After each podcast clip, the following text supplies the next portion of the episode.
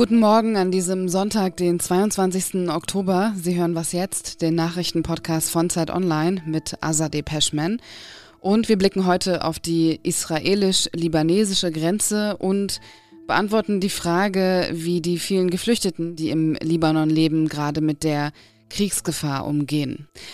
Außerdem erfahren Sie in dieser Folge, wer bei der heutigen Präsidentschaftswahl in Argentinien besonders gute Chancen hat. Und es wird trotz allem auch ein bisschen lustig bei Was jetzt, versprochen. Erst aber wie immer die Nachrichten. Ich bin Susanne Heer. Guten Morgen. Die israelische Armee will laut Berichten ihre Luftangriffe gegen die islamistische Hamas im Gazastreifen noch einmal verstärken. Der Armeesprecher Daniel Hagari sagte dazu, wir müssen unter den besten Bedingungen in die nächste Phase des Krieges eintreten.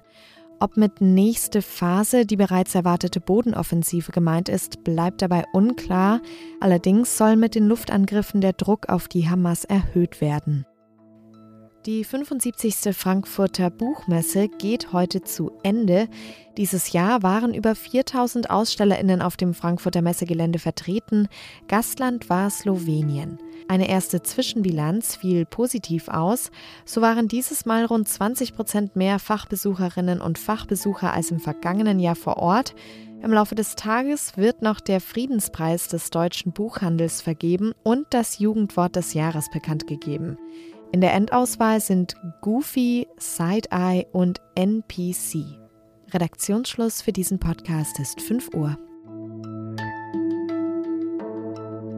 Das israelische Militär hat gestern eigenen Angaben zufolge zwei Terrorzellen im Libanon angegriffen. Aus dem Libanon wiederum wurden Raketen nach Israel abgefeuert.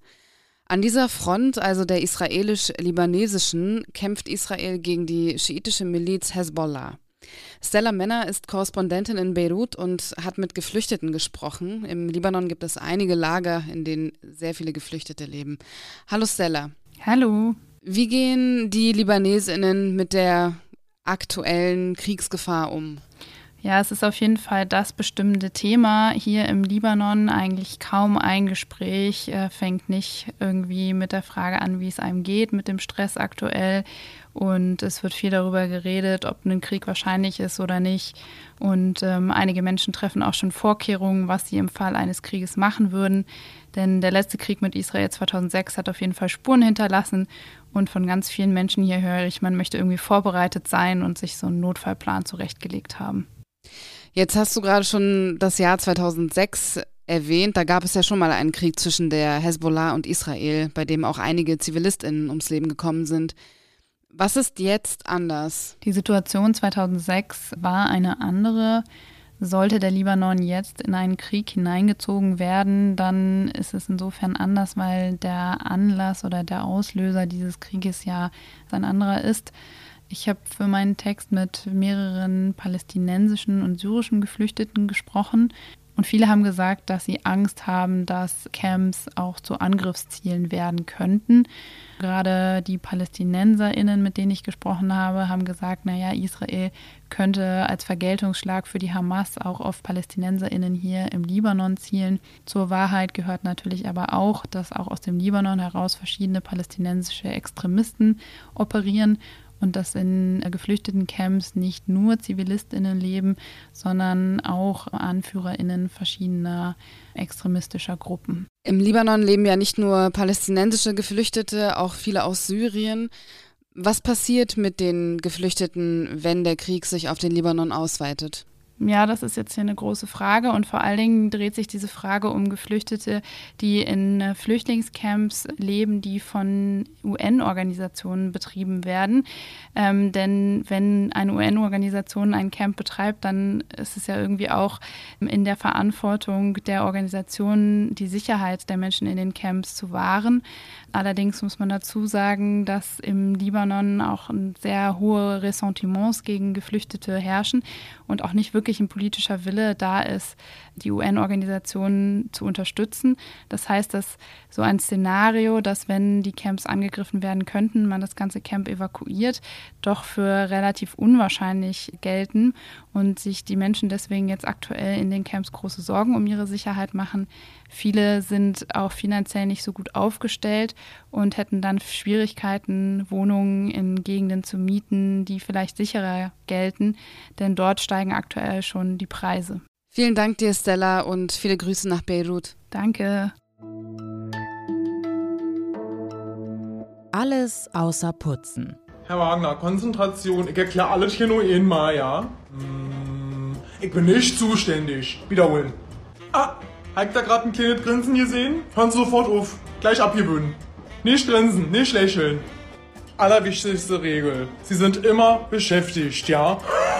Irgendwann in einem der Lockdowns habe ich auf TikTok diese Kunstfigur kennengelernt, die Sie gerade gehört haben. Connie from the Block heißt sie. Amtsfluencerin nennt sie sich und ist quasi eine Realsatire über Beschäftigte in deutschen Behörden. Ich finde Conny und ihre Geschichten aus dem Amt extrem lustig.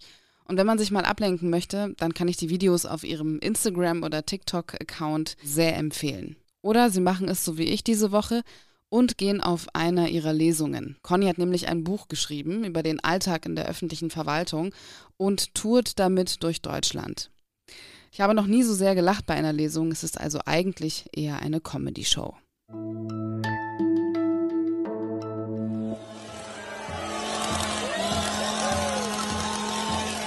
Ein Mann mit zotteligen Haaren in schwarz gekleidet hält eine Motorsäge in die Luft. Die Menge um ihn herum jubelt. Dieser Mann stellt aber kein neues Werkzeug auf einer Fachmesse vor, sondern es handelt sich um Javier Milei. Die Motorsäge ist mittlerweile sein Markenzeichen im Wahlkampf. Er ist Kandidat bei der Präsidentschaftswahl in Argentinien und könnte heute gewinnen. Bei den Vorwahlen im August hat er 30 Prozent der Stimmen abgeräumt. Lisa Pausch kennen Sie aus unserem Newsblog. Sie ist Korrespondentin in der argentinischen Stadt Mendoza und beobachtet Javier Milei und seinen Wahlkampf. Hallo Lisa. Hi Azadeh. Wofür steht Javier Milei? Javier Milei steht vor allem für einen Bruch mit der traditionellen argentinischen politischen Landschaft und er steht für Ultrakapitalismus als Lösung für alle Probleme. Probleme in Argentinien sind für die allermeisten Menschen vor allem die Inflation, die inzwischen bei 140 Prozent ungefähr steht. Und Millet ist studierter Ökonom. Das zeigt er immer wieder mit Zitaten, mit denen er um sich wirft. Und er wohnt auch mit vier Hunden zusammen, die er nach Ökonomen benannt hat. Er gibt sich als Rebell, gegen das Establishment und ja, das in Rockstar-Optik, das hast du eben schon erzählt. Und er sagt immer wieder, die Lösung für all eure Probleme ist radikaler Kapitalismus. Das heißt, den Markt öffnen, den Arbeitsmarkt deregulieren, den US-Dollar einführen und den Peso abschaffen. Millet steht aber auch für andere Positionen. Millet ist zum Beispiel für eine liberale Drogenpolitik und die freie Liebe, aber gegen das Recht auf Abtreibung. Er vertritt immer wieder ultrakonservative und rechte Positionen.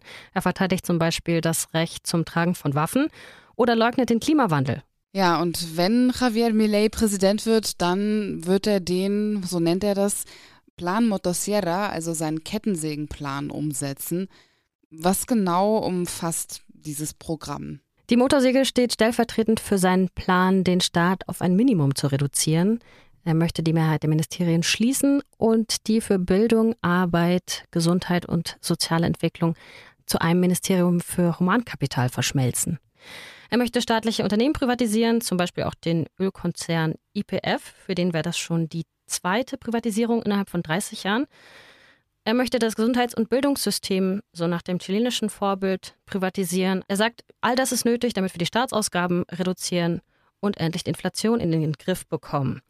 Aber auch wenn Millet die Wahlen heute gewinnt, heißt es noch nicht, dass er eine Mehrheit hat. In den Parlamentskammern, wie auch in den USA, gibt es hier in Argentinien immer die Zwischenwahlen. Das heißt, um sein Programm umzusetzen, bräuchte er Allianzen und damit Stimmen von der ihm eigentlich so verhassten, Zitat, politischen Kaste. Ja, wir wissen natürlich nicht, wie die Wahl heute ausgehen wird. Wie schätzt du die Chancen der GegenkandidatInnen ein?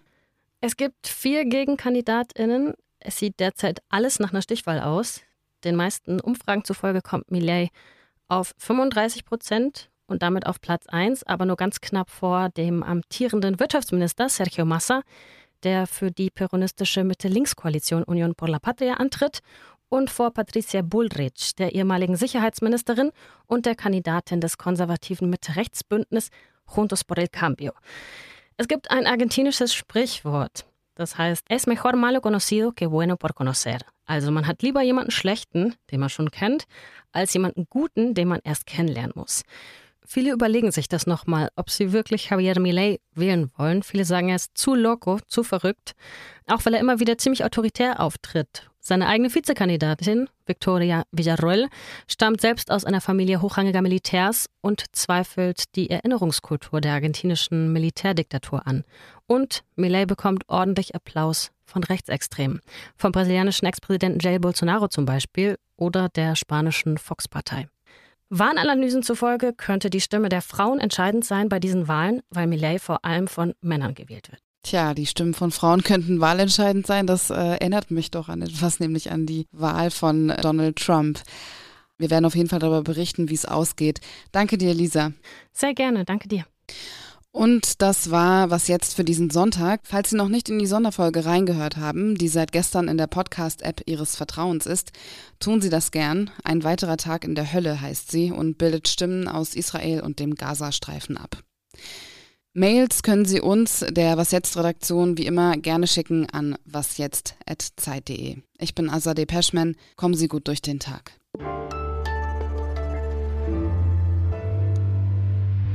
Also meine Nachbarin weiß noch nicht, wen sie wählt und sie hat gesagt, vielleicht trinkt sie erstmal noch einen, einen Shot Whisky, bevor sie dann wählen geht.